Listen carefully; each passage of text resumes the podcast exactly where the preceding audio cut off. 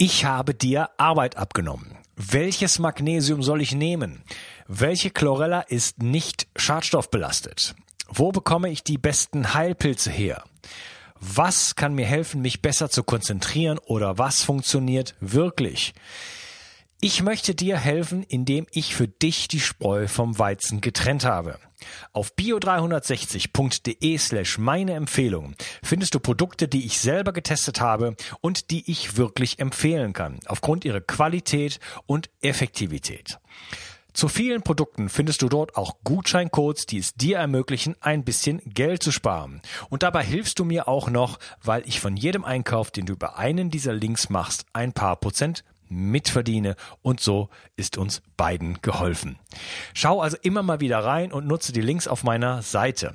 Ich halte die Seite für dich aktuell und liefere dir Klarheit und Einfachheit im Bereich Nahrungsergänzungsmittel, Entgiftung, Fokus, Energie, Buchtipps und vieles, vieles mehr. Ich danke dir.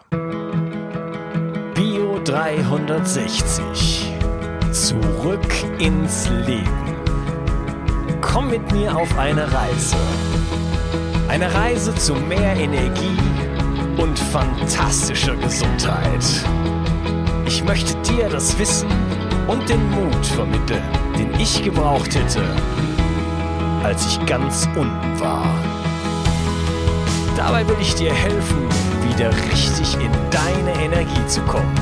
Zurück ins Leben. Hallo ihr Lieben, das ist der zweite Teil von meinem Live-Interview mit Professor Dr. Karl Hecht. Hallo Karl. Hallo, einen recht schönen guten Tag. Ja, wir haben uns im ersten Teil ähm, intensiv über das Thema Chronobiologie unterhalten. Wie bist du denn jetzt von der Chronobiologie zur Weltraummedizin gekommen? Ja, als die ersten Kosmonauten oder Astronauten geflogen sind, hat man plötzlich gemerkt, dass einiges nicht äh, mit der Zeit klappt. Es gab einen Doppelflug, ich habe jetzt die Namen nicht mehr so im Flug, von den Russen. Die sollten sich an einer bestimmten Zeit treffen und da sie gegen die äh, äh Zeit, also nicht entsprechend der inneren Uhr geflogen sind, kamen sie krank nach Hause. Und auch ein Amerikaner ist nach der Landung, hat einen Herzinfarkt gehabt. Dort haben die Chronobiologen auch festgestellt, sie haben gegen, während des Fluges gegen die innere Uhr, gegen die Zeit geflogen. Und nur wurde das natürlich aktuell. Und dann war äh, eine Tagung äh, äh, der Russen und damals der Tschechen und alle Deutschen hier in Berlin und dort äh, hatten sie mitbekommen, dass ich mich mit der Chronobiologie beschäftige. Und da wurde ich eingeladen zu einem Vortrag. Und da kam ich also in das Programm, äh, der, äh, das nannte sich Interkosmos. Also das war die Sowjetunion und die sogenannten Oststaaten, die da vereinbart waren. Und da habe ich also dann äh, wurde gebeten, die äh, Koordination der einzelnen, also überhaupt aufzubauen, das System, äh, und äh, auch äh, äh, dabei zu helfen, äh, die Fortschritte zu erreichen. Und das ist mir sehr, sogar sehr schnell äh, gelungen. Äh, äh, die, in Moskau hatten sie die entsprechenden Anlagen. Dort haben wir ohne Uhr nach einem stra straffen Programm ähm, leben lassen und das von außen vorgegeben wurde. Und das dauerte sechs Wochen. Und als die Leute, die Leute haben aber immer gestöhnt, dass sie so genau nach der Uhr leben müssen. Äh, und äh, bevor das Experiment beendet wurde, äh, hat man, haben wir denen gesagt, jetzt können Sie mal drei Tage ohne die ähm, können machen, wie sie wollen, natürlich ohne Uhr. Und äh, also das Experiment war zu Ende und dann soll, ließen wir sie drei Tage lang so leben, wie sie möchten. Äh, und Dadurch, dass sie jetzt keine Zeit hatten, auch ohne Uhr, äh, äh, waren diejenigen, die sechs Wochen in Harmonie zusammengearbeitet hatten, äh, gelebt hatten und gearbeitet hatten, wurden aggressiv gegenüber, kriegten Augenentzündung, wurden müde zur verschiedenen Zeit und dann äh, kam die sogar von selbst, helft uns, äh, wir wollen doch wieder nach der Uhr leben. Das heißt, das kann solche Einbrüche geben, wenn man nicht nach der inneren Uhr lebt und ohne Uhr. gesundheitliche. Ja. ja. Ja, wie ist das denn überhaupt möglich, nach der Uhr zu leben, wenn man sich im Weltraum befindet? ja, bitte? Wie kann ich mich denn im Weltraum nach der, nach der, nach, nach, nach irgendwas richten? Äh, nun, äh, diese äh, Station, äh, zum Beispiel die Mir-Station und vorher einige andere, die Mir-Station ist ja legendär äh, geworden. Die wurde ja von vielen, äh, nicht nur, also auch Amerikanern, Franzosen und so weiter, genutzt. Äh, dort hat er ein ganz straffes Regime, äh, wurde aufgebaut. Ich muss vorausschicken, wenn äh, mit der jetzigen Erdumkreisung eines Raumschiffes, das ist so, dass wir ungefähr 16 Mal Sonnenaufgang und 16 Mal Sonnenuntergang bei einer Erdumkreisung erleben. Und das musste jetzt in ein Regime gebracht werden. Also es wurde ein festes Regime äh, auf der Meerstation, nach einer, und zwar orientiert in diesem Fall nach der Moskauer Zeit. Da wurde aufgestanden, wurde das gemacht, äh, Sport gemacht, äh, die wissenschaftlichen Aufgaben, dann wieder Essen gegessen und so weiter. Also ein ganz, und schlafen, ein ganz straffes Regime. Und damit konnten die Leute auch in entsprechender Weise ihren Rhythmus einhalten äh, und ähm, äh, das auch auf der Station genießen. Der Schlaf ist natürlich dabei ein Problem. Es gibt im Raumschiff kein oben, kein unten. Die Bühne steigen sie in einen Schlafsack, der dann angebunden wird an die Wand äh, und in dieser Position muss man schlafen. Da gibt es, äh, manche konnten das sehr gut, äh, manche haben das also nicht so gut überstanden und äh, haben dann natürlich auch in entsprechender Weise nicht ähm, äh, ihr Programm eventuell realisieren können. Und noch etwas war wichtig, dass äh, die Bewegung stattfindet. Äh, auf den äh, Stationen äh, waren Vorrichtungen, ein Laufband, dass man läuft und äh, im Liegen, äh, das war so feste Fahrradfahren. Und die mussten also äh, täglich, also mindestens eine Stunde äh, die, äh, auf den Laufband äh, und äh, Fahrrad war auch ungefähr eine Stunde, also mindestens 40 Kilometer pro Tag. Damit konnten sie also die Muskulatur, die Knochen und so weiter aufrechterhalten. Wir müssen nämlich wissen, wenn wir eine Hypogravitation haben, Dasselbe haben wir, wenn wir heute zum Beispiel im Bett liegen. Äh, dann äh, äh, kommt Muskelschwung, dann äh, werden die Regulationen gestört äh, und äh, also die Immobilisation, also das immer Festliegen, das schafft, beschleunigt den Alterungsprozess. Und äh, das hat man eigentlich in Vorbereitung der Weltraumflüge gemacht. Man hat Menschen äh, in, entweder in Wannen gelegt oder auf äh, Luft, äh, Wassermatratzen und die mussten ganz still liegen. Und man stellte fest, äh, dass also nach 14 Tagen dort erhebliche, also Osteoporose, äh, Knochenschwund äh, und auch das Nervensystem, der Schlaf, alles wurde gestört. Und das war dann ein Anlass, der eine Revolution in der Medizin äh, äh, stimuliert hat. Nämlich, dass der frisch operierte äh, sofort am nächsten Tag aufsteht. Ich habe noch als Student gelernt, dass bei fast allen Krankheiten Bettruhe die, Therapie Nummer eins war. Und mit den Erkenntnissen der Vorbereitung der Raumflüge und der Raumflüge wurde das äh, festgestellt, wenn die Menschen im Bett liegen, dann werden sie nicht äh, äh, ähm, gesund, sondern kränker. Und deshalb ist heute die Physiotherapie in jeder chirurgischen Station, in jeder äh, äh, und so weiter, ist das Nummer eins. Man wird sofort am nächsten Tag in Bewegung gesetzt und das beschleunigt den Heilungsprozess. Äh, die entbundene, früher hieß es Wochenbett die musste eine Woche im Bett liegen und dort gab es also dann auch Krankheiten und äh, auch Todesfälle.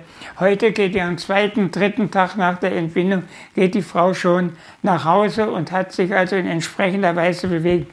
Das ist also eine ganz wichtige Erkenntnis durch die Raumfahrt. Äh, äh, Medizin, dass eben die in, in dieser äh, Hypogravitation, also für, äh, Schwerelosigkeit, dass es da äh, entsprechende äh, Schäden auftreten und dass die Bewegung das Allerwichtigste ist für den Menschen. Mittlerweile erkennt das die moderne Medizin auch in entsprechender Weise. Äh, und es gibt noch ein anderes äh, Problem, was wir also auch vielleicht sehen müssen.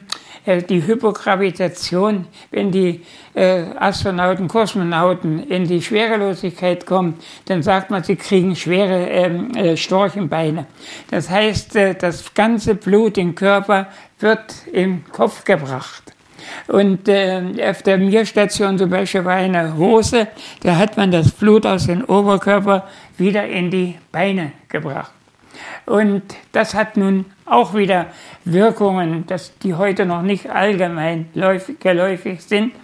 Wenn wir äh, flach schlafen, haben wir auch eine bestimmte äh, Hypogravitation, besonders Menschen mit niedrigem Blutdruck. Das heißt, das Blut geht in, in den Oberteil des Kopfes und es, man kann nicht mehr in entsprechender Weise, der Kreislauf läuft nicht entsprechend. Und er hat es Untersuchungen gegeben, auch von weltraummedizinischen Ärzten.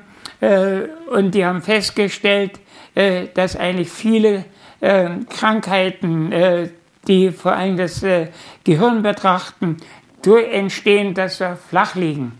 Und ich habe gemeinsam mit einer Firma Samina in Österreich, der Chef ist auch ein Psychologe, haben wir das Schrägschlafen eingeführt. Das heißt, äh, dass man ungefähr in einen Winkel von fünf bis zehn Grad den Kopf äh, erhöht und die Beine nach unten hat. Und dort schläft man ganz anders. Wir haben Untersuchungen gemacht, vor allen Dingen die Atmung äh, läuft besser, Herz-Kreislauf äh, läuft besser. Ich habe Patienten, die mir gekommen sind, haben gesagt, ich wache morgens mit Kopfschmerzen ab. Meistens sind das Menschen mit niedrigem Blutdruck. Den habe ich dann gesagt, legt, haben die unter ihr Bett äh, Mauersteine von 10 cm gelegt und sobald sie das schräg geschlafen haben, äh, hat, schliefen sie richtig und das habe ich natürlich auch wieder gemessen, war der Schlaf äh, normal. Äh, ich selbst äh, habe niedrigen Blutdruck und hatte lange Zeit beobachtet, äh, auch weil ich flach geschlafen habe, wenn ich ins Bett legte, hatte ich kalte Füße. Das heißt, weil mein Blut äh, im, im Flachlegen im Kopf ging. Äh, und äh, selbst wenn ich vorher warme Füße hatte, waren die Füße kalt. Und da bin ich auch auf die Idee gekommen oder habe diese Verbindung gesehen, dass ich da in der Nullgravitation bin, wie in, in Schwerelosigkeit und habe mich halt schräg gelegt. Jetzt habe ich keine kalte Füße mehr, meine Atmung ist in Ordnung, ich schlafe wunderbar. Also das ist zum Beispiel auch eine Erkenntnis. Und wer solche Probleme hat, ähm, besonders derjenige mit niedrigem Blutdruck, der weckt morgens meistens auf und braucht langen Anlauf. Der soll sein Bett nehmen, sich äh, Mauersteine ungefähr 10 cm drunter legen das ist, äh, und das Kopfteil des Bettes so schräg stellen, dass die Füße nach unten sind. Dann kann er besser schlafen und wird einen sehr gesunden Schlaf haben. Ah, interessanter Impuls. Das kann sicherlich der ein oder andere Zuhörer mal für sich äh, ausprobieren. Ich wollte noch mal kurz zurückkommen. Du äh, ganz toll, hast einen tollen Impuls gesetzt. Bewegung ist ganz, ganz wichtig für uns. Ähm, und ist auch vielleicht verschränkt mit der Chronobiologie. Ne? Da wir uns ja, da wir, auch, ne? auch. da wir uns ja am Tage bewegen offensichtlich und ja, nicht und. Genau und nicht in der Nacht. Und jetzt ist es ja auch so: In unserem modernen Leben bewegen wir uns ja nicht mehr. Ne? Also nicht gar nicht, aber wir ähm, gehen fahren mit dem Aufzug runter. Ich bin jetzt hier gerade in der Stadt. Ja? Äh, man fährt mit dem Aufzug dann vielleicht runter, also ich nicht, aber andere Menschen. Und dann äh, geht man in sein Auto und dann fährt man irgendwo hin äh, zur Arbeit. Dann sitzt man neun Stunden lang ähm, auf dem Allerwertesten. Dann fährt man mit dem Auto wieder zurück, fährt nochmal zum Supermarkt. Äh, dann macht man seine, seine 25 Schritte, geht wieder zurück und so weiter. Und dann sitzt mit dem Lift nach oben und dann sitzt man dann abends auf dem Sofa und guckt Fernsehen. Ja, so. Sind das vielleicht auch schon die falschen Impulse, dass, dass der Körper gar nicht merkt, dass eigentlich tagsüber ist? Ja. muss ich vielleicht auch eine Geschichte erzählen. Äh, auch aus der, fange wieder bei der Weltraummedizin an. Ich hatte gesagt, dass sie also mindestens zwei Stunden täglich dort sich bewegen und damit äh, äh, verhindern sie also die äh, äh, äh Muskelschwund, die Osteoporose und auch die Störung des Schlafes, die Hirnprobleme und so weiter. Und diejenigen äh, Kosmonauten oder Astronauten, die das regelmäßig aktiv gemacht haben, sind wenn sie äh, gelandet sind, aus der Kapsel rausgesprungen. Diejenigen, die das nicht konsequent gemacht haben, mussten rausgetragen werden. Und äh, die äh, Shannon Lucid, das ist eine amerikanische äh, Astronautin, die äh, auf den äh, Mir-Station mehrere äh, Monate war, die hat, galt als Mutter Courage äh, auf der Mir-Station, weil die so aktiv war. Und als sie gelandet ist, ist sie spielend aus der Kapsel rausgesprungen und brauchte sie nicht heraustragen. Und das zeigt, äh, das, äh, äh, oder zeigt uns, wir müssen uns bewegen. Und das mache ich auch jeden Tag, also eigentlich schon von meiner Kindheit an.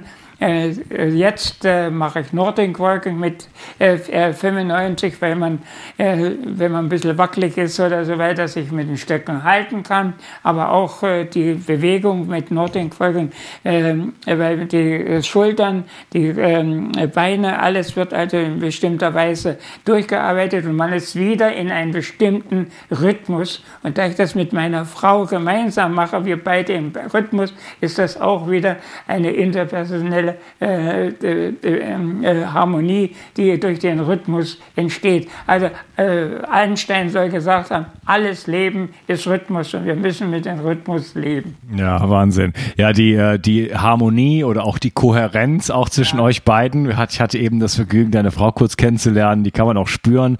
Äh, Finde ich ganz, ganz toll. Und äh, ja, ihr seid, du wirkst auch auf mich richtig fit. Ne? Du siehst äh, wirklich aus wie jemand, der gerade mal maximal 70 ist ist. Und dann, dann hat das schon sich schon gut gehalten, mal ganz ehrlich. Ne? So von deinem Hautbild und so. Ähm, ganz großes Kompliment. Und äh, ja, du hast gerade gesagt, du hast dich immer schon viel bewegt. Ne? Äh, das ist ja mal die Frage, ja, warum wird denn, warum wird denn der Karl jetzt so alt und ist noch so fit dabei? Ne? Und da ist jetzt Bewegung, hast du gerade gesagt, ist jetzt ein ganz großer Bestandteil vielleicht davon. Ne? Ja, es ist natürlich, äh, wenn ich diese Frage mal, weil die mir oft gestellt wird, was machst du denn, warum, warum wirst du so alt, was hast du für Geheimnisse? Natürlich, die Bewegung steht mit an erster Stelle. Äh, aber auch eine optimistische Einstellung. Dann eben die Einhaltung äh, des Rhythmus, das Leben mit, den, mit der inneren Uhr. Und es gibt noch etwas, ähm, da, ich hatte äh, vorhin schon gesprochen, dass es also einen Zwei-Stunden-Rhythmus gibt, der äh, ungefähr 90 äh, Minuten äh, Aktivierung und dann Deaktivierung hat. Und äh, das ist besonders in der Mittagszeit, kann man das nutzen zu einem Minischlaf. Oder wird auch als Nap genannt oder Bauernap. Äh, eigentlich seit meiner Jugend äh, da war mein Vater Vorbild. Äh, in der Mittagspause lege ich mich zehn Minuten hin äh, und wenn ich schlafe, das, oder 15 Minuten und schlafe und bin dann erholt für eine zweite Schicht. Man muss aber nur diese kurze Zeit, 10 bis 15 Minuten. Wenn man länger schläft, kommt man in Tiefschlaf und dann kommt man hinterher nicht heraus. Und dieser Minischlaf, den haben wir auch auf der Mir-Station eingeführt, dass die äh, das äh, Kosmonauten machen. Denn mir ist das erholsam. Wie gesagt, ich mache das seit meiner Jugend täglich und habe das zum Beispiel auch in der Türkei, wo ich also in diesem Kurzentrum bin, eingeführt. Und äh, es gibt also Studien, dass der Minischlaf vor Herzinfarkt äh, äh, entsprechend schont. Ich habe eine Studie durchgeführt in den 60er Jahren in einer Weberei. Dort waren Frauen mit dem Betriebsarzt dort, in Sachsen war das, Äh, dort waren Frauen äh, über 40, 40 bis 60 Jahre und das war sehr lärmintensiv. Und dort haben wir nach der, nach der Mittagspause haben wir 10 Minuten von der Arbeitszeit abgeknöpft oder 15 Minuten. Die Frauen konnten sich hinlegen, da wurden Liegen hingestellt. Die haben bald gelernt, dass sie schlafen. Es dauert zwar ist unterschiedlich, das kann man halt lernen. Und ähm, das Ergebnis war äh, nach einem halben Jahr schon, dass äh, der die Leistung, die äh, am Vormittag ja immer höher ist als am Nachmittag, dass am Nachmittag die gleiche Leistung durch die Minischlaferei wie am Vormittag. Äh, und äh, der Krankenstand, der sehr hoch war, äh, über 8 äh, Prozent, sank auf 2 Prozent. Und die Frauen, die dann äh, haben gesagt, wenn sie in die Familie kamen, na, da waren sie äh, viel ausgeglichener und konnten äh, die Familie äh, besser dirigieren, die Kinder und äh, so weiter. Also der Minischlaf ist ein Geheimnis, äh, das auch was eine Rolle spielt beim gesunden Älterwerden. Übrigens in Deutschland ist er meistens verpönt.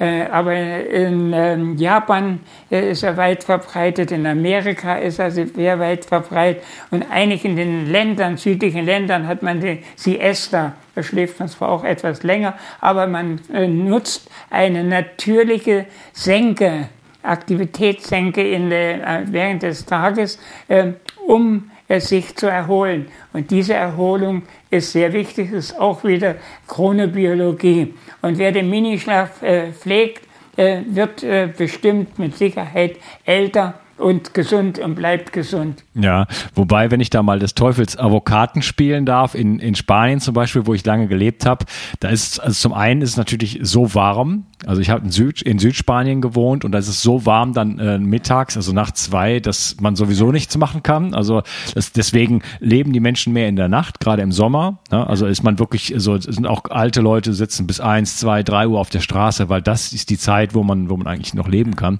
Und deswegen bietet sich das an. Also man schläft also in äh, vier Stunden äh, hier, ne? also in der Nacht und dann noch, noch mal äh, ein paar Stunden am Nachmittag. Und auf der anderen Seite ähm, kennen das natürlich viele so dieses Nachmittagstief dann nach dem Mittagessen. Ne? Also wenn wir viel Kohlenhydrate essen, vielleicht schon ein bisschen prädiabetisch sind, dann äh, kommt es natürlich auch zu diesen Blutzuckerschwankungen und äh, dann ist, kann das auch ein großer Grund sein, warum einem dann nachmittags sozusagen die Puste ausgeht und einem die Augen zufallen. Das äh, war bisher äh, oder lange Zeit die Meinung auch in der Medizin, dass es die Mittagsmüdigkeit ist, die äh, auftritt. Aber dann haben die Chronobiologen, äh, Chronobiologen festgestellt, äh, dass es eine natürliche Senke um diesen in zirkadianen Tagesrhythmus gibt. Und das ist die Müdigkeit nach der, also nicht nur durch das Essen, sondern eine natürliche Senke um diese Zeit. Okay, also das, das wären dann äh, in dem Fall aber zwei sich überlagernde äh, Phänomene. Ne? Ähm, denn wenn ich zum Beispiel nicht, äh, nichts esse, Ne? Wenn ich einfach faste den ganzen Tag über und nur vielleicht abends esse, dann habe ich diese Senke eigentlich gar nicht oder zumindest nicht so, dass ich sie spüre. Ne? Äh, wenn ich jetzt, äh, ich sage jetzt mal Nudeln essen würde, was ich nicht tue, aber dann kann ich dann durchaus sehr, sehr stark diese Senke spüren. Aber wenn ich zum Beispiel diese Phasen nicht kenne, äh, eben diesen Zwölf-Stunden-Rhythmus, von dem ich und übertündige, dann nehme ich ihn auch nicht so wahr. Wenn ich also das mach, mach mal hm. eine Pause-Signal kenne, würde ich das also auch wahrnehmen und sehen, dass es nicht so stark in Erscheinung tritt. Wir, wir, wir regulieren ja alles aus. Wir sind ja ständig Schwingungen unterwegs, äh, äh, äh, äh ständig Schwingungen ausgesetzt. Aber noch ein Beispiel zum äh, Minischlaf. Es wird ja dann immer gefragt, äh, wache ich dann rechtzeitig auf, was mache ich da? Von Albert Einstein wird berichtet, dass er den auch gemacht hat. Und er hat äh, äh er hat meistens Sitzen gemacht und hat also einen Schlüsselbund an seine Hand gelegt und unten eine Blechschüssel hingestellt. Und äh, wenn, äh, wenn, er dann äh, in, äh, an die Grenze des Tiefschlages kommt, ist der Schlüssel abgefallen, hat Krach gemacht und er ist aufgewacht. Also so kann man also auch äh, zum Beispiel die Zeit, dass man nur zehn Minuten äh, schläft, äh, einstellen. Wenn man das längere Zeit gemacht hat, äh, ich konnte das äh, so wie ich das wollte, habe ich zehn Minuten geschlafen und nicht länger. Das kann man also konditionieren. Ja, ähm, für mich wäre eigentlich eher die Frage, wie kommt man in den Schlaf? Ich kann nämlich tagsüber überhaupt nicht schlafen. Gut, das ist auch wieder eine äh, Übung, eben, dass man jetzt diese Zeit nimmt, äh, wo also eine Deaktivierung ist. Dass, man dann äh, versucht, ähm, erstmal alles ab, alle Signale abzustellen. Man kann also das ähm, äh, äh, abdunkeln oder nicht abdunkeln, das kommt drauf an. Ich kann bei Helligkeit schlafen, mir macht das gar nichts aus.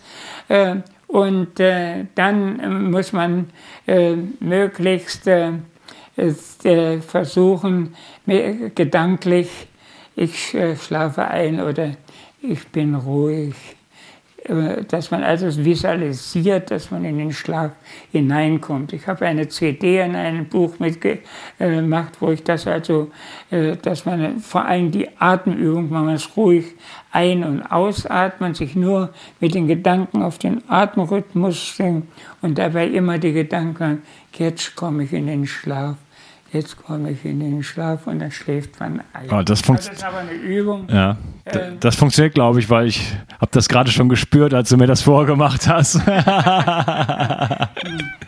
aber damit kann mit dieser Atemübung, mit der mental gesteuerten Atmung, kann man auch den Blutdruck senken. Ja, also man kann einschlafen, kann den Blutdruck senken. Das, da sind wir wieder bei einem Thema, bei dem Rhythmus, äh, der natürlich auch für den Kosmonauten eine große Rolle spielt. Äh, der Atemrhythmus ist eigentlich die, äh, die wichtigste Säule in allen östlichen äh, Entspannungstechniken. Ja. Äh, und äh, deshalb äh, muss man also das Atmen im Vordergrund stellen und das mache ich also auch.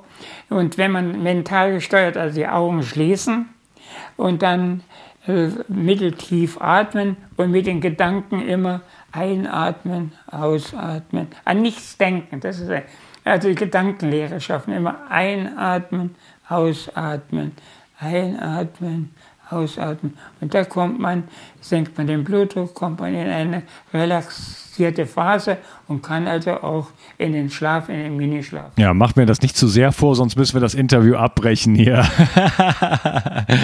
ja, ähm, okay, also Das ist also auch ein Faktor, dass man das im Tagesschlaf ein, den Minischlaf äh, äh, nutzt, um eine Mach mal Pause äh, Phase zu nutz, äh, auszunutzen. Genau, die Mach mal Pause Müdigkeit. Äh, genau, könnte man denn das? Ähm, hat der, der hat man zu Hause die Möglichkeit, das über den Hautwiderstand zu messen, dass man sich da mal, äh, dass man den richtigen Moment mal dann auch erwischt? dass man es mal ganz technisch, also ich sage jetzt mal ganz technisch angeht. Man kann das natürlich messen mit dem äh, Hautwiderstand, habe ich ja schon gesagt. Aber wenn man, was die, meine Doktorandin, die Friederike Janowska macht, die äh, äh, leitet die Personen an, die Patienten oder Sportlerinnen, äh, dass sie erkennen, dass dieser Rhythmus jetzt eintritt, dass man dann fühlt und dass sie dann diese Pause machen. Also wir müssen dann äh, das wahrnehmen. Oh, Entschuldigung. Macht nichts. Okay. So, gehen wir nochmal äh, äh, zum Weltraum. Medizin. Ja, da wollte ich noch ganz kurz was zu sagen. Äh, du hattest gesagt, äh, also wir brauchen zum Beispiel Bewegung und äh, wenn man in der, wenn, wenn man in der, in der, in der Umlaufbahn ist, dann erlebt man 16 Mal am Tag den Sonnenauf- und Untergang. Ähm, jetzt gibt es zum Beispiel Elon Musk, der möchte uns jetzt auf den Mars bringen, der möchte den Mars besiedeln. Wir haben solche, es gibt solche, solche, solche, fand, ich möchte es gar nicht bewerten, solche Ideen. und äh, da frage ich mich doch, gehört der Mensch in den Weltraum? Ja, also äh, Marsflug äh, habe ich auch an Projekten mitgemacht und das letzte war, äh, wo ich also mit beratend gewirkt habe vor einigen Jahren in Moskau. Äh, dort war, äh, hieß es äh, Mars 500. Das heißt, in einer ähm, simulierten Raumstation äh, die also genauso äh, das Verhalten der Leute dort drin war, als wenn sie fliegen.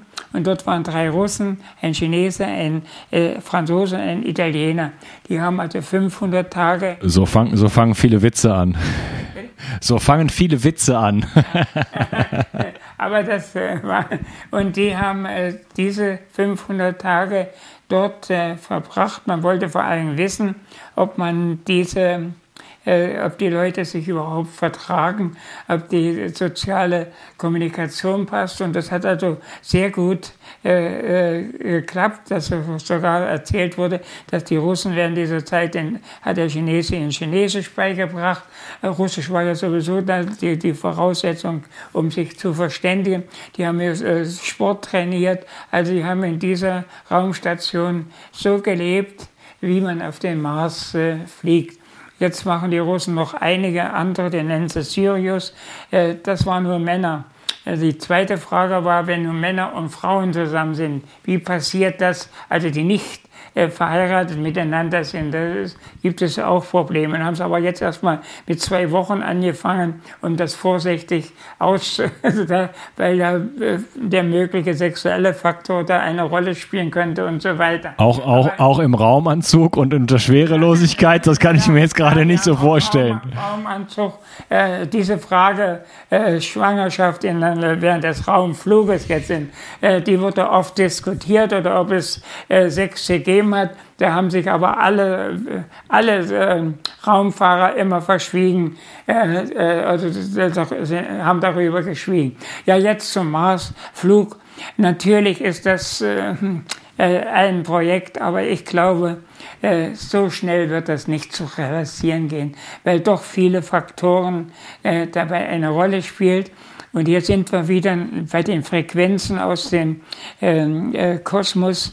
Äh, man weiß nicht, wenn man jetzt den äh, äh, äh Gürtel, also das heißt das ähm, äh, geomagnetische Feld, was ja 40 Kilometer über uns ist und eine Schutzschicht gegen die Sonnenpartikel ähm, äh, und so weiter, wenn man das verlässt, was dort alles äh, auf uns zukommt, eventuell an Strahlen, wie die durch die ähm, äh, Raumschiff durchgehen und so weiter. Das ist schon das erste äh, Problem.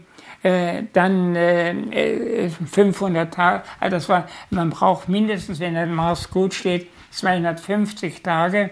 Äh, also wie man das also durchhält, wie es dort überhaupt ist, äh, ob man dort wieder starten kann. Und eine Besiedlung des Marses, äh, schön, man versucht das, deshalb ist man jetzt nochmal zurückgegangen und will das auf dem Mond versuchen. Da kann man schneller wieder zurückkommen äh, als Mars. Ja. Ich glaube, es wird äh, sehr kompliziert werden, äh, Menschen auf den Mars zu bringen. Ja, ich verstehe überhaupt die Idee nicht, denn äh, wir haben natürlich galoppierende Probleme hier auf der Erde, ja, aber wir kriegen ja nicht mal das Terraforming auf der Erde hin. Ja, wir, wir ruinieren die, die, die oberste Erdschicht, äh, wir vergiften unseren Planeten, äh, wir bestrahlen alles äh, und so weiter und so fort. Ich will jetzt gar nicht hier so, so viele negative Punkte aufzählen, aber ähm, wir haben hier hier jetzt genug zu tun und es jetzt zu, jetzt zu flüchten sozusagen. Ich, ich, ich verstehe den ganzen Ansatz nicht, ja, zu sagen, oh, wir müssen uns jetzt schnell äh, irgendwo anders alles noch kaputt machen, in einem total menschenfeindlichen ähm, äh, Habitat, wo wir, wo wir eine völlig andere Gravitation haben und, und so weiter. Also sind wir nicht als, als Erdenkinder gebunden an diesen Planeten? Ja, das ist äh, genau so ist das, so sehe ich das auch. Äh, Flüchten auf dem Mars äh, von der Erde, das wird es nicht geben. Ähm, und man wird das also auch keinesfalls realisieren können. Und richtig, wir müssen auf der Erde mal Ordnung schaffen. Das, was für Geld, was für Waffen und Kriege ausgegeben wird, wenn wir das also für die Ordnung auf der Erde ausführen, da könnten wir also wunderbar leben, hätten auch Wald und wenn man die Wälder zum Beispiel oder das Wasser und alles das schon, ähm, um unser Leben äh, so zu gestalten, dass man eben äh, jung bleibt äh, in dem Alter, in dem ich mich also jetzt äh, befinde. Da darf ich vielleicht noch ein paar Ergänzungen machen, dass ich also äh, natürlich regelmäßig mein Wasser trinke, äh, dass ich mäßig esse, nicht übermäßig, kein Alkohol, kein Nikotin natürlich. ich habe auch kein Handy und auch kein Auto gehabt bis und, jetzt. Und der Wein bei dir im Regal ist für die Gäste? Äh, bitte? Der Rotwein bei dir im Regal ist für die Gäste? Der Rotwein bei dir im Regal ist für die Gäste? Rotwein auch nicht, auch nicht. Das ist ein Mythos, das stimmt nicht. Das hat gerade in letzter Zeit wieder einige Arbeiten gegeben. Der Rotwein äh, hat auch bestimmte Stoffe, die die Leber äh, stören können und das Gehirn auch. Eigentlich die neuesten Erkenntnisse zum Alkohol ist, dass selbst die kleinste Menge Alkohol schon verschiedene Störungen hervorruft. Das habe ich auch mal zur Zeit, ähm, äh, in den 60er Jahren habe ich mich mit Herz-Kreislauf-Problemen beschäftigt. Das kleinste Mengen Sekt zum Beispiel, dass die Herzinfarkte auslösen können. Äh, und gerade diese Sekt äh, und Weine, die man eigentlich als edles Getränk bezeichnet, sind eigentlich mehr gesundheitsschädlich als zum Beispiel der reine Wodka. Ja, okay. Man muss in Maßen das haben. Okay, ich habe jahrelang äh, keinen Alkohol getrunken, aber in letzter Zeit experimentiere ich wieder ein bisschen auch mit Rotwein und schaue mal, ob ich das in mein Leben einbinden kann. Jetzt bist du schon der Zweite innerhalb von wenigen Tagen, der mir genau das erzählt, dass auch das mindeste Maß von Alkohol ähm, dann doch äh, schä vielleicht schädlicher ist, als wir denken. Und ähm, naja, natürlich äh, beansprucht das die Leber, das ist klar, das heißt, das bestimmte Entgiftungsfunktion. Bei, bei jedes, jeder äh, Milliliter äh, Alkohol zerstört Gehirnzellen. Und das muss man, äh, äh, genau, muss man wissen. Aber genauso gefährlich äh, sind Schlaftabletten. Äh, die bewirken genau das Gleiche. Also Alkohol und Schlaf, äh, da habe ich Untersuchungen dazu und Schlaftabletten rufen nur eine Narkose hervor und keinen normalen Schlaf. Und, und beide zerstören sie äh, Nervenzellen. Es gibt äh, große französische Studien, die hat äh, über Jahre, Jahrzehnte ist sie gegangen. Also wenn man länger als zehn Jahre, auf jeden Fall länger als 20 Jahre Schlaftabletten einnimmt, bekommt man mit Sicherheit ein Alzheimer-Demenz. Und äh, weil die Nervenzellen dabei kaputt gehen. Äh, nicht nur äh, Schlaftabletten, auch andere Tabletten können durchaus ein Risikofaktor für die ähm, äh, Alzheimer-Demenz sein. Das muss man. Und dann wieder die Schlaflosigkeit, die auch mit da reinspielt. Also wir, wir müssen also, wenn wir nur noch äh, schlecht schlafen, äh, durch Funkwellen gestört werden, noch Alkohol trinken, äh, dann, äh, oder dann noch die Rußpartikel, die auch noch auf uns äh, negativ einwirken, nicht auf die auch, auch auf das Gehirn, das hat man nachgewiesen. dann wundert man sich, wenn dann Alzheimer-Demenz auftritt. Eigentlich ist das nicht die Norm, äh, sondern es ist eine Krankheit, also keine Alterserscheinung, sondern die Norm. Und wenn man das Gehirn äh, äh ständig ähm, äh, äh, trainiert, so mache ich es, man muss immer wieder nach was Neuem fragen. Äh, ich bin nicht gewohnt, ausgelatschte Bahnen in der Wissenschaft zu gehen sondern immer wieder Neues. Da ist man zwar Außenseiter, wird so erstmal angefeindet, äh, und äh, angezweifelt, äh, weil es vielleicht die Konkurrenz ist. Aber äh, es ist nun mal so. Aber Schopenhauer hat das auch schon festgestellt. Äh, er hat gesagt, wenn man was Neues in der Wissenschaft kommt, wird man als erstes belächelt, zweitens wird man äh, bekämpft und drittens wird stillschweigend angenommen. Es gibt ein, in der Medizin eine ganz besondere Sache. da sieht es ein bisschen anders aus eine neue äh, Strafversetzung, das war die Harzkatheter-Erfindung von den Dr. Forstmann, das war in Eberswalde der Fall, wenn er die ohne Genehmigung der Chefarzt gemacht hat als junger Arzt, wurde er, Straf, wurde er entlassen und wurde, kam dann strafversetzt in, in Schwarzwald. Er hat dann weitergemacht hat publiziert, dann haben Amerikaner das aufgegriffen und nach einigen Jahren haben sie alle drei den Nobelpreis dafür bekommen. Und die Herzkathetermethode ist heute gilt in der Kardiologie als Routine. Nur so schwer lässt sich manchmal etwas durchsetzen und deshalb äh, wenn man etwas neu, aber gerade das ist das Reizvolle, dass man immer wieder nach was Neuem sucht und man wird immer wieder Neues finden, ehe mal alles wissen über den Menschen oder über die, unsere Umwelt, das wird noch länger dauern und dann kommen immer wieder neue Faktoren, die das, was wir äh, aufgebaut haben oder was wir als normal bezeichnen, das wieder zerstören. Dann muss das wieder, wie jetzt zum Beispiel die ganze Digitalisierung. Ja, genau. Der Mensch entfaltet sich vor uns auf verschiedenen Ebenen. Na, wir sind so immer noch irgendwo im Zeitalter der, des, des äh, fast primitiven Verständnisses von Biochemie, ähm, wo wir auch noch lange nicht alles verstehen. Und jetzt äh, dämmert es so gerade, dass wir ja ein Holobiont sind, dass wir aus ganz vielen Organismen bestehen. Und du hast eben am Anfang schon mal in unserem ersten Gespräch gesagt, äh, dass wir ein elektrisches Wesen sind. Das ist die nächste Ebene. Dann sind wir ein Schwingungswesen was ja ungefähr das gleiche ist. Ne? Dann reagieren wir auf Licht. Eigentlich letzten Endes sind wir ein Lichtwesen, Lichtschwingungswesen. Und in diese Bereiche sind wir ja in Wirklichkeit noch gar nicht richtig gestoßen. Ne? Ja, welche genau so welche Verschränkungen wir da mit dem Kosmos haben, mit dem Sonnenlicht, äh, mit die Schwingung ist im Grunde genommen äh, die Grundordnung der Natur. Alles läuft in Schwingung ab. Und das müssen wir nur, die müssen wir erkennen. Da können wir nicht alle messen, aber viele können wir messen. Zum Beispiel wissen wir, dass das geomagnetische Feld, die sogenannte Schumann-Welle, die natürlich auch wieder, wie ich vorhin gesagt habe, multi, äh, demultiplikativ oder multiplikativ äh, auftreten kann, also vervielfacht oder geteilt. Ähm, und die, da hat es Untersuchungen gegeben äh, von äh, Rüdger Weber, äh, im äh, Bunker von Andex bei München, da sind wir wieder bei der Chronobiologie, der hat also dort festgestellt, ähm, wenn er die Menschen völlig abschirmt äh, gegen jede Elektrizität, dann wird die innere Uhr gestört. Und äh, da geht alles durcheinander. Wenn die wiederhergestellt wurde äh, durch das äh, die Magnetfeld, dann lief sie wieder.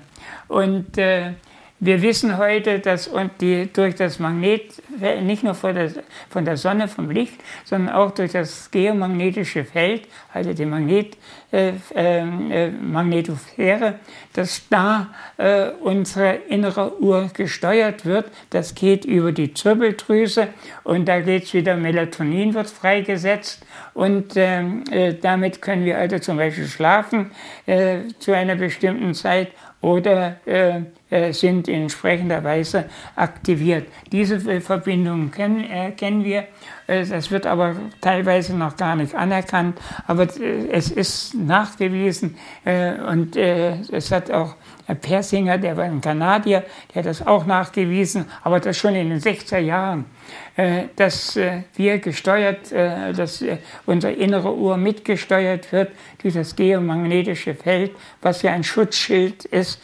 gegen die Sonne. Ohne den wird es kein Leben gehen. Ja, wieder Indizien dafür, dass wir hier auf die Erde gehören, oder? ja, man, bitte? Wieder Indizien dafür, dass wir auf die Erde gehören. Ja, wir sollen auf die Erde, die, wenn wir die Erde mit dem, was in unserer Umwelt ist, diese ganzen Schwingungen, äh, äh, werden wir wahrscheinlich noch viele Erkenntnisse finden. Ich möchte sogar sagen, bis zur Gedankenübertragung der Telepathie, die heute auch angezweifelt wird, aber die gibt es. Und da gibt es also auch schon, es gibt sogar ein Patent der Gedankenübertragung. Äh, und der, der Gedankenbeeinflussung.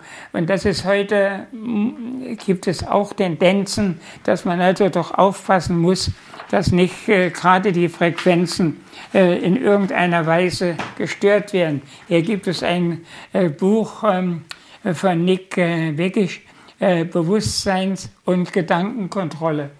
Das kann man zum Beispiel auch mit Funkwellen machen.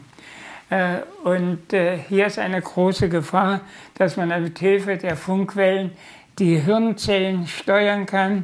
Also wir haben ja auch Frequenzen, oder die Hirnfrequenzen steuern kann und die Menschen in einer entsprechenden Weise beeinflussen können. Äh, das ist, sehe ich als eine große Gefahr der Digitalisierung, dass man den Mensch dann steuert, so wie man ihn haben will. Ja, das, äh, die, äh, Wi-Fi, also unser, unser äh, drahtloses Internet, wird gepulst in 10 Hertz, also die Frequenz sind 2,4 Gigahertz, aber der Puls ist 10 Hertz und das liegt genau in dem Bereich äh, unserer Gehirnwellen, die so zwischen 8 und 12 Hertz sich bewegen und äh, da ähm, kann man auch vermuten, dass uns das äh, in eine, in eine Enge treibt sozusagen, ne? dass es die 10 Hertz, damit habe ich mich gerade viel unterstützt, äh, äh, weil ich also mit der Schuhmenschenwelle und mit dieser und das, was ich heute, äh, die sind zu hart.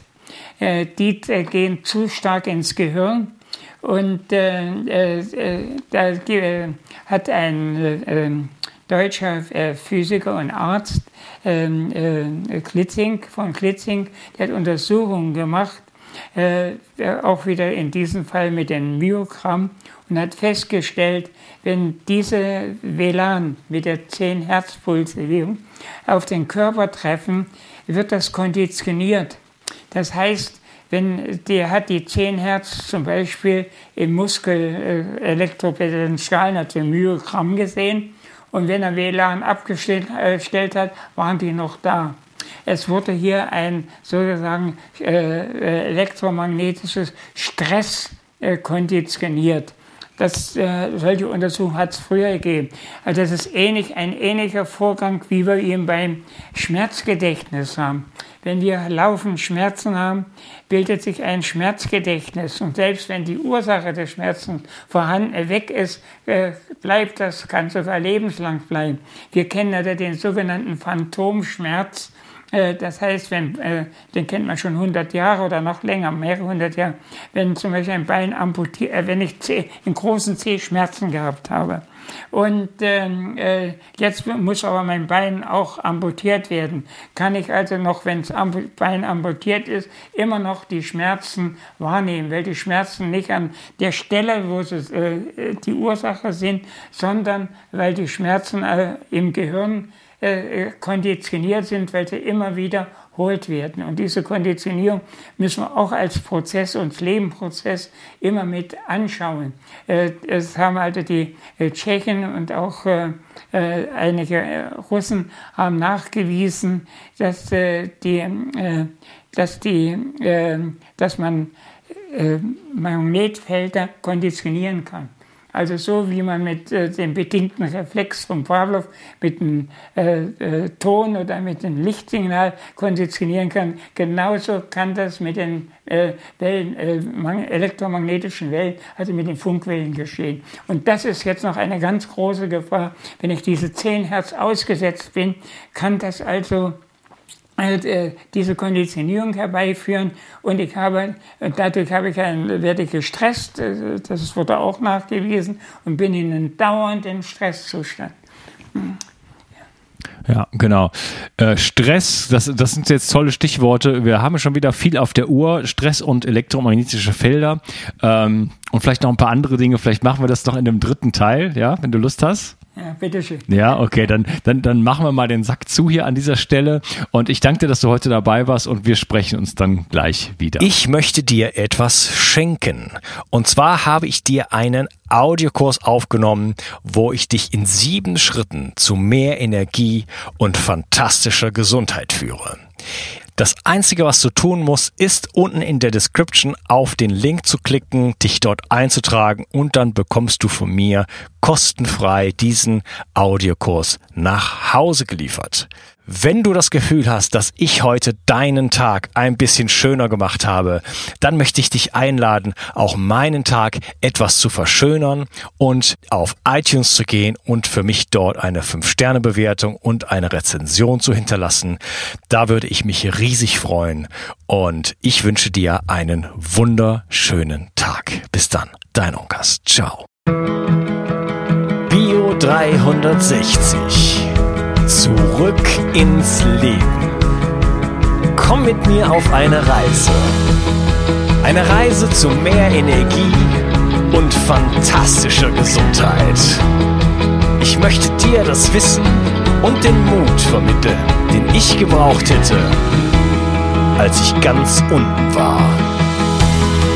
Dabei will ich dir helfen, wieder richtig in deine Energie zu kommen. Zurück ins Leben.